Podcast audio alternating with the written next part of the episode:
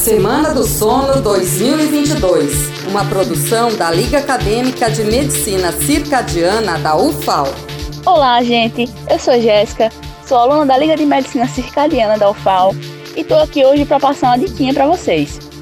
A gente sempre quer ter uma boa noite de sono, dormir bem, acordar bem, mas para isso é muito importante evitar a ingestão de comidas pesadas ou muito calóricas antes de deitar. Ah, mas como é que eu vou resolver isso? Eu não posso mais comer?